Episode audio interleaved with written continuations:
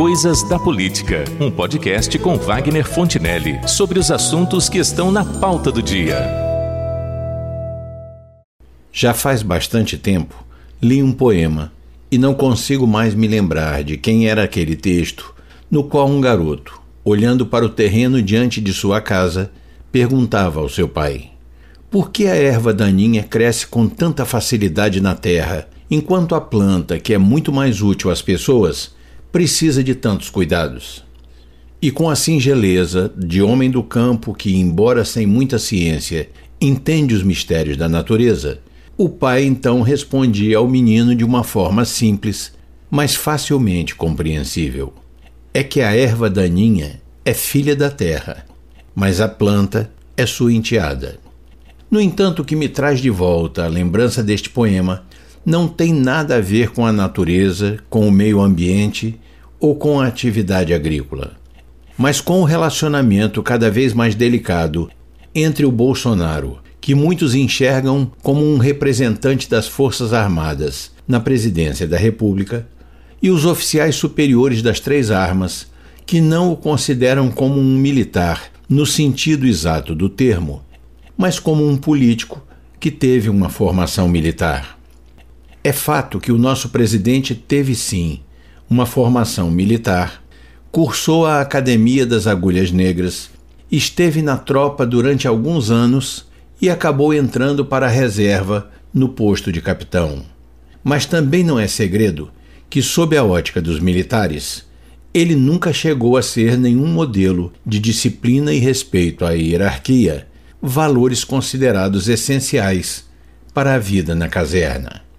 O seu histórico escolar não está acessível para consultas, porque, por alguma razão, o comando do Exército decidiu mantê-lo sob sigilo. O pouco que se consegue saber sobre isso consta de relatórios anexados a um processo no Superior Tribunal Militar, no qual Bolsonaro foi julgado no final da década de 1980. O que se sabe sobre a sua vida acadêmica é que os principais elogios ao aluno não dizem respeito às suas notas nas disciplinas cursadas, mas ao seu desempenho como atleta.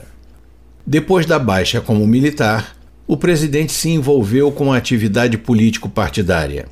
Primeiramente, como vereador na Câmara Municipal do Rio de Janeiro, e em seguida, como deputado federal, função que desempenhou na maior parte de seus quase 30 anos como parlamentar, antes que decidisse concorrer ao cargo que ocupa no momento. E embora já esteja mais tempo na atividade política do que passou na carreira militar, o Bolsonaro sempre agiu como um incansável defensor dos interesses e das causas dos profissionais das Forças Armadas e, por extensão, dos profissionais da segurança de maneira geral. Uma postura que, aliás, também se coaduna com o tipo de ideologia que professa e porque ele, assim como outros parlamentares, sempre se posicionou no Congresso como um representante dessas categorias profissionais. Não é outra razão pela qual, na história recente deste país, o seu governo é aquele que conta com o maior número de cargos públicos de confiança ocupados por militares das Forças Armadas. Ao que consta, são mais de 300. Nenhuma gestão antes da sua teve tantos militares ocupando funções ministeriais, mais de um terço das pastas. Inclusive, alguns da ativa como os generais Braga Neto da Casa Civil e Pazuello da Saúde, o que já produziu problemas entre o Palácio do Planalto e o comando do Exército, que não quer seus oficiais superiores da ativa envolvidos em atividades políticas. Por outro lado, os generais de alto escalão, tanto da ativa quanto da reserva, vêm demonstrando preocupação com o comportamento imprevisível, meio errático do presidente a dissidência e o desligamento de alguns deles da equipe presidencial, como Santos Cruz e, mais recentemente, o Rego de Barros. Este, talvez, o único porta-voz da presidência ao qual não davam a oportunidade de falar, tem produzido insatisfações no alto comando.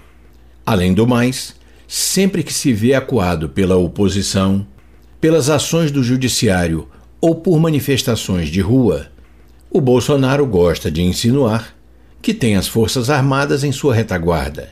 E isso não tem agradado aos militares de alta patente, pela possibilidade de que possa afetar a imagem da instituição militar junto à opinião pública. Foi esta, inclusive, uma das razões pelas quais o comando do Exército colocou pressão sobre o general Pazuello para que ele, preferindo permanecer à frente do Ministério da Saúde, passasse da ativa para a reserva remunerada. E de acordo com a matéria do jornalista Chico Alves, publicada no último dia 31 de outubro, a parceria dos generais com o governo Bolsonaro está por um fio.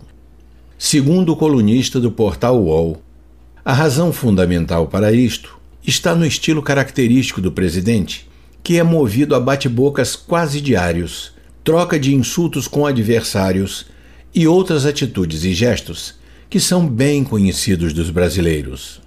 Um estilo que os bolsonaristas interpretam como um necessário bateu-levou em relação aos que o criticam e lhe fazem oposição, mas que, pelo destempero das palavras e gestos que o caracterizam, foge à liturgia que o cargo lhe impõe.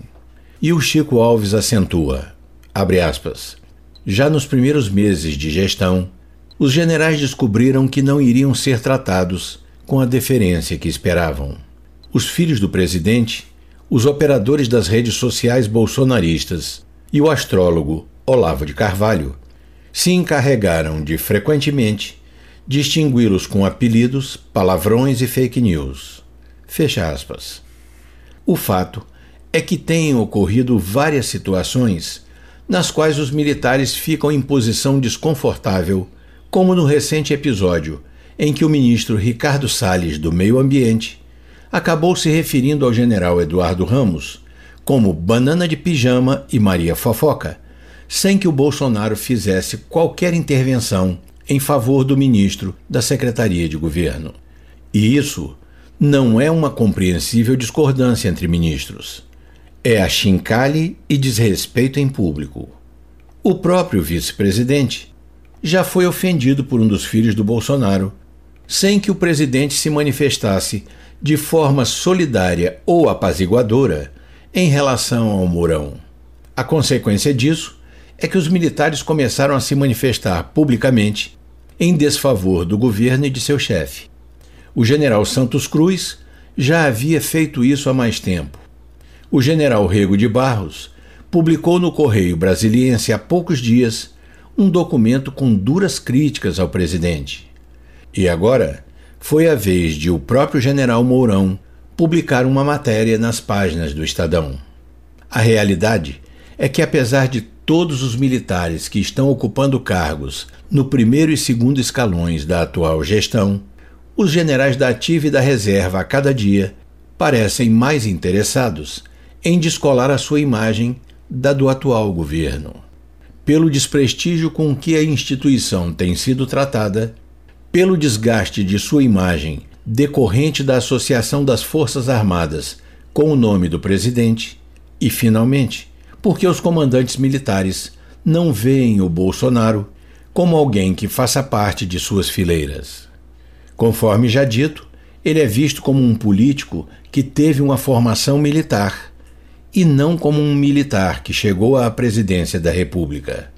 Pois, sendo assim, sob a ótica desses comandantes, o Bolsonaro não é tido como um dos filhos das Forças Armadas, mas apenas como um enteado. É o que temos para hoje.